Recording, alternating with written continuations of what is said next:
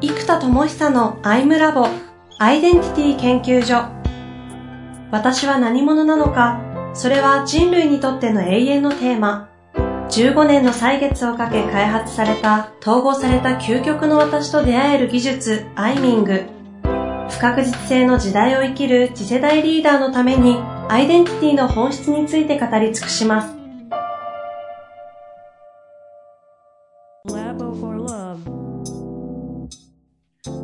こんにちは、遠藤和樹です。生田智久のアイムラボアイデンティティ研究所。生田さん本日もよろしくお願いいたします。はい、よろしくお願いします。さて、えー、今日のテーマは、結論から言いますと、あの、弟子の、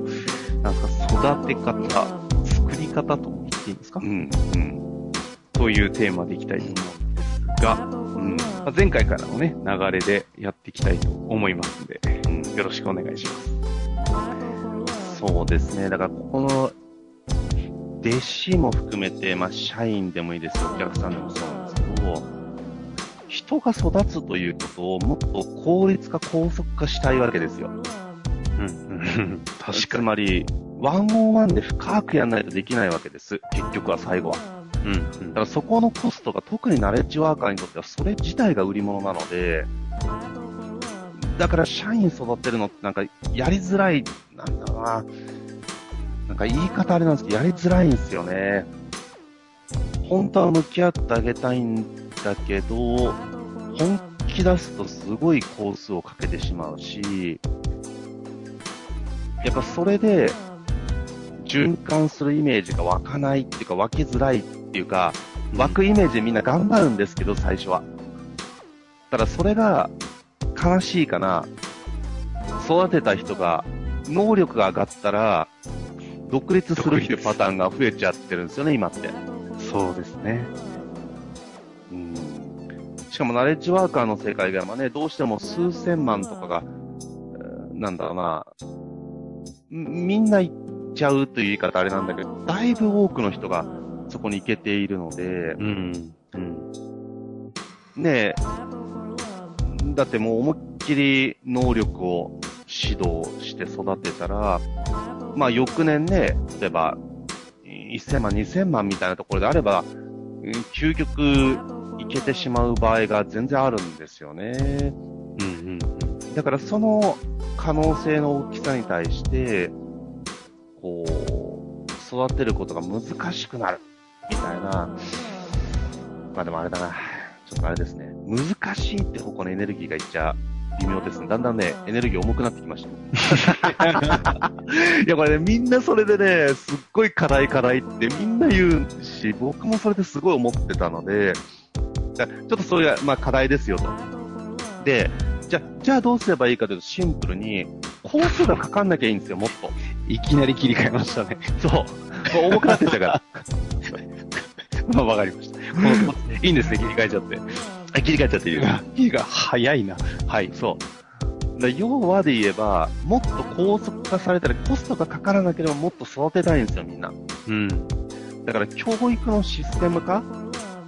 じゃあ、映像だけで行くかっていうと、そういうわけじゃないと。うんうん。あと、ナレッジワーカー側もほら、僕は発明家だからひたすら体系化するのが仕事なので、ひたすらやっている。ただ、ちょっと範囲が広すぎるから、伝授が難しいっていうのはあれ、理解できないものではないですよね、もはや。うん。うん。だからそこまで時間かけるのも大変です、多くの人は。実は、1位が発明家とか開発者がないので。例えば、講師だったり、著者だったり、経営者だったり、セールスマンだったり、プログラマーだったり、メインのロールがいろいろあるわけですよ、みんな。そう。だから、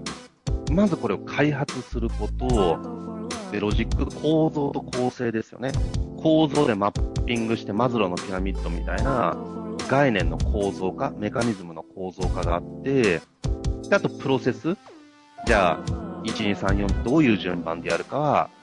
地図に対して経路は様々なので、うん、プロセスの設計。だから構造と構成があるんですよね。そう。で、これをロジックにして書籍にしても、理解して使いこなせる人ってすごい少ないんですよ。はい、はい。研修でやっても難しいです。で、これはね、いつも僕思うんですけど、スポーツとか音楽に例えたら、当たり前のことがなぜか教育業界で無視されちゃうというか、うん、研修もそうですけど、ビジネスの世界でも。だって、ね、いくらじゃ一郎、いつも言いますけど、一郎選手が人生のノウハウを一冊の本にまとめ、うん、なんか一郎選手が直伝する、なんか、バッティング講座7日間とかがあって、講座受けて座学でね、ほんで、あ、そうやって打つのかとか思って、はい、じゃあワークやってみましょうって、はい、振ってみて、あ、腰に力入ります、オッケーっす、みたいな、これ7日間終わるじゃないですか。うん、で、で、プロの打席立ってみって言われて、打てるわけがないじゃないですか。そうね。野球初心者から始めてんのに。なんだけど、なぜかビジネス能力とか、研修業界もそうですけど、これでいきなりプロだっていう前提ができちゃうんですよ。それ無理だよね、みたいな気持ちが正直当たり前のようにあるわけです。うん。そう。だから、これは、スポーツに例えれば、そんな、ね、ちょっと本を読みましたや、なんつうのかな、ワークショップやりましたでは、プロとしては全く通用しないっていうのは当たり前のこととか実践が必要ですよねっていう、なんか当たり前のことじゃないですか。バット振って球打たないといけないし、試合やんなきゃいけない。でも、その当たり前のことがなぜか当たり前として認知されづらいので、例えばアクティブラーニングとかアクションラーニングみたいに、実践を交えた教育です。ドーンみたいな感じで、すごいコンセプトでしょみたいな感じで言わないと、気づかないみたいな。でも、言ってしまえば音楽とかスポーツの世界では至極当たり前じゃないですか。ねえ、バットを本番で振ったことない人がプロで打席立てるわけがない。というなんかすごくシンプルなことがなぜか賢い大人たちが学んだらプロとしてできるって気持ちになってしまったり、研修側もなんか一週間やったらできると思い込んでしまったり、なんかこのやっぱり認知のズレが凄まじくいろんなところで起きてるなっていうのは常に思うんですよね。うん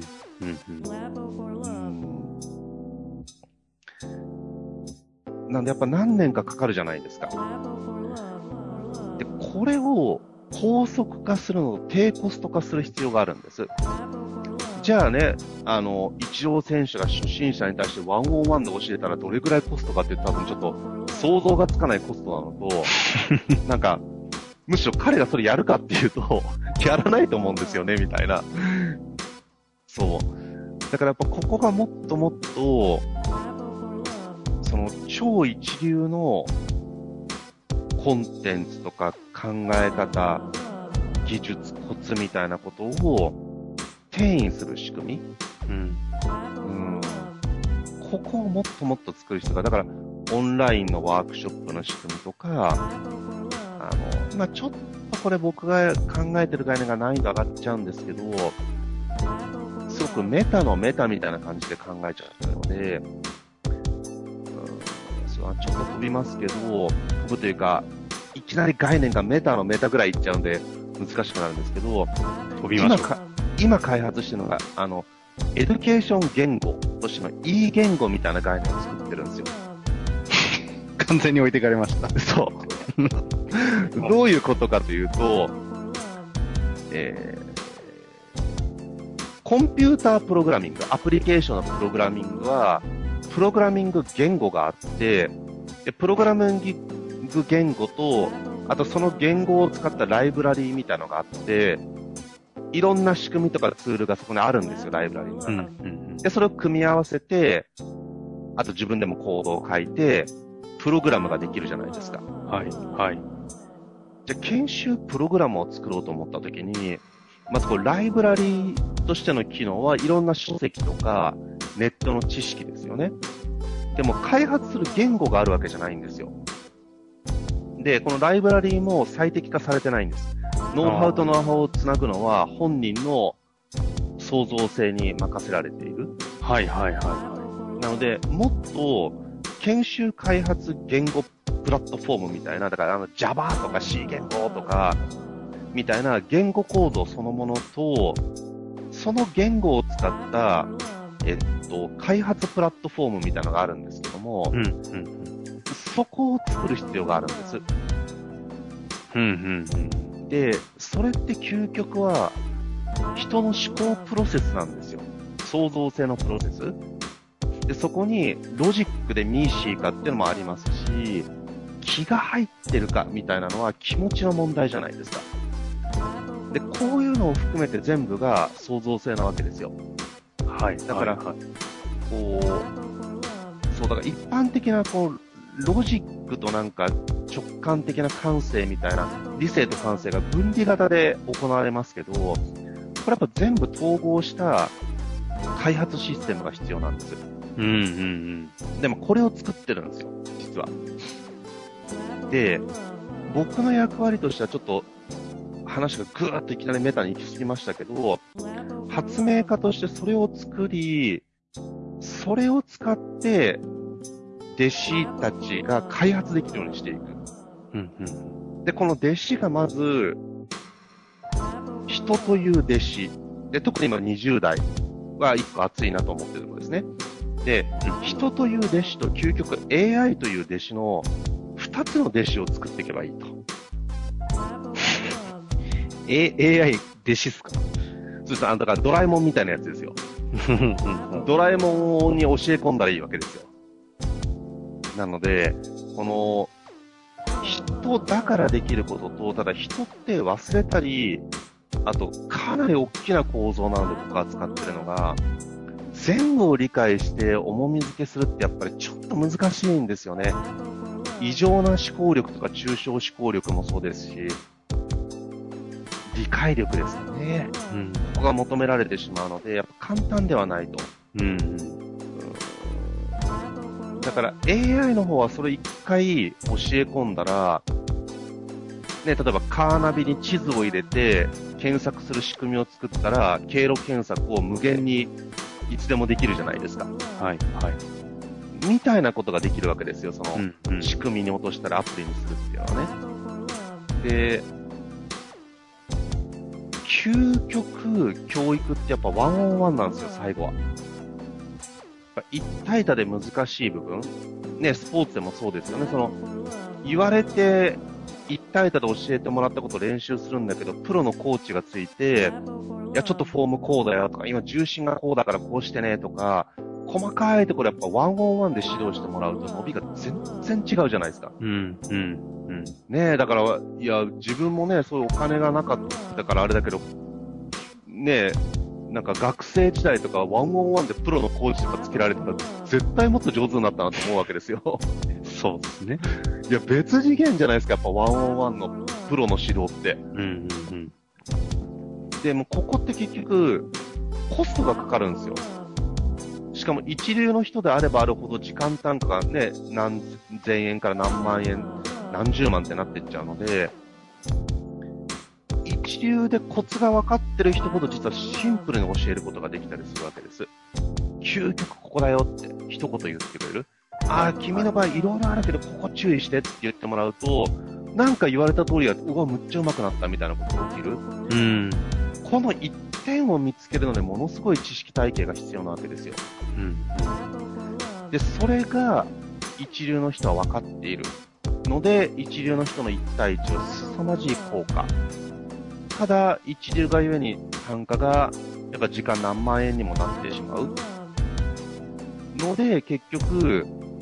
一定レベル実力が高い、もしくはお金がある人しか一流のワンオンワンを入れられないので、ここでまた教育格差がすごい起きるじゃないですか。はい、はい、はい。だから実は、教育格差って究極はワンオンワンの濃さの格差だと思うんですよ。そうきます。極論ね。だってほら、別にだって数学だって、いい参考書は1500円ぐらいで書店に売ってるわけじゃないですか。ってことは、それこそ東大行く人も、そうじゃない人も、その参考書を1500円で買うことはできるわけですよ。で、どんなに貧しかったとしても1500円は買えると思うんですよ。うんうん。みたいなところでいくと、教材という一体多においては、そこまで格差はないわけです。はい、はい、はい。で、あとやっぱり、塾は一対多ですけれども、えー、っと、これもやっぱり、優秀な講師を呼べる塾は、単価が上がっちゃいますよね、どうしても時間単価が。で、それはやむを得ないんですけども、そうなります。ただそれも、じゃあ、1時間あたり2000円か5000円かぐらいの違いだったりするわけですよ。うん、うん、うん。ところが、まあ、家庭教師になっちゃうと、さらにそれが、すごい数かかってっちゃうじゃないですか。はい。じゃあ、ワンオンワンで細かく指導しようと。うん、うん。で、やっぱここにコストをかけられる人たちはすごい伸びますよね。うん。伸びやすい、圧倒的に。で、で、だからほら、ライザップとかもそうじゃないですか。1対1じゃないですか。ねあれ1対他の、なんか、運動教室とかフィットネスクラブに行けばいいのに、みんななかなかやりにくいのは、本気で向き合ってくれる人の存在が、やる気をキープさせてくれて、結果を出させるわけですよ。だからやっぱその1対1にお金をかけられると、アウトプットがでかいと。うん、うん。だからやっぱり行き着くところは教育格差は、その1対1の部分。で、1対多は究極映像でもカバーできると思うんですよ。素晴らしいコンテンツを映像で共有する。まあ現代そうなってきてますよね。で、そうすると講義というものも、あの、空間の威力みたいなドームって発想で言うとやっぱ場が必要だったりしますけど、でも、一体とは映像や、その、あと受験サプリみたいなああいうアプリケーションみたいなものでだいぶカバーされていきますけど、やっぱ最後は一対一、別指導、ここの格差が教育格差になるので、やっぱこれを、より破格にしていかなきゃいけないわけですよ。うん、うん。まあ、していかなきゃいけないって言い方あれだけど、まあ、していきたいわけです、発明家的には。だからやっぱり AI という弟子ができてくれば、人間じゃなきゃできないセッションの世界、創造性を支援する問いのプロセス、思考プロセスを提供するわけですから、人間じゃなきゃできない絶妙なところありますけども、とは言っても、知識とか経験値があまりない人よりは、ちゃんとそれを入れ込んでる AI の方が優秀な可能性あるんですよ、十う分。ん、うん。で、やっぱプログラムってすごく優秀で、ゲームってプログラムじゃないですか。ねその、人が僕を楽しませようと5時間集中させるって難しいのに、ね、ロールプレイングゲームというプログラムは、人を5時間集中モードではめてくるじゃないですか。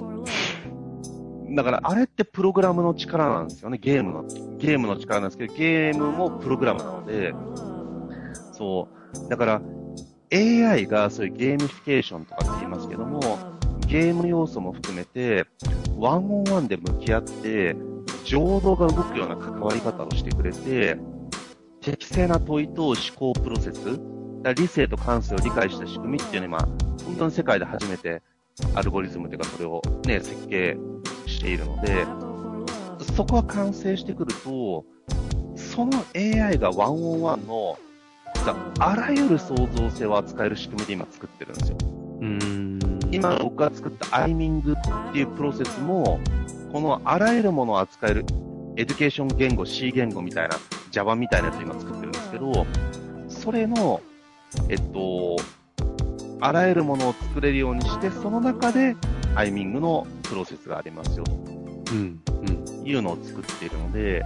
でそれをさらに AI にやらせるのか、人がそれを学習してやれるようになっていくのか、うん。っていうこの2つですね。だから改めて整理すると発明家として、こう、まあ、教育の、なんだろうな、こう人類への民主化というか誰でもできるようにしていくためのやっぱワンオンワンがむちゃくちゃ鍵なので、人がワンオンワンをもっとできるように、しかももっと社会的な仕事になるレベルのマーケットにしなきゃいけない。まあしなきゃいけない、なきゃいけないが今日多いですね。なんか、したいんですよ。うん したいんですよ。うん。でも今だと、独立してコーチ、カウンセラーで、ちゃんと回ってる人って多分そんなに多くないですよね。そう、だからそこをもっと、マーケットをちゃんと作れるようにする必要がありますし、かつ AI が、その、AI という弟子が育っていくと、まあ自己探求の山で言うと5合目までは AI で連れていく。なんで富士山5合目まではバスで連れていくように、うん、そっから先は人じゃなきゃできない世界がありますよと。うん。ただ5合目までは、もうなんか強み発見とか、弱み克服とかなんかそのぐらいのレイヤーとか、目標のために何が大事ですかとか、そのために最も、なんか、ミーシーですかとか、その中で何が一番大事ですか優先度つけるとしたらとか、本当にそれやりますかとか、だからブレイクダウン型っていうのは、そんなに難しくないので、うん。だもうこれ、人のエネルギーってのはもちろんありますけども、なんかそういうのをどんどんどんどん、ちゃんと AI が問いを生成できるようにすればいいわけですよ。うん。うん。うん、ちょっと特許の件があるからね、技術的なところは説明が難しいんですけど、そう、みたいなものを今作ってるので、うん。この2つの弟子ですね。人と AI という弟子を、両方を育てまくって、ここはしかもコラボレーションできるようにしていく。人類としての教育の民主化を図るためにも、教育という究極がワンオンワンであるからこそ、この弟子としての AI、まあ、5合目ぐらいまで持ち上げて、残りの5合目人間しかできない部分っていうのをこうやることでそこを人類の進化に届けていこうという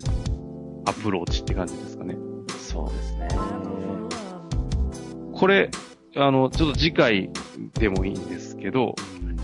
先ほど言ってたこの E 言語とかプラットフォーム、研究開発のための言語開発みたいな、ここの部分がいわゆる AI の話をしてたんですか？えっ、ー、とね、AI の手前なんですよ。うん。むしろ、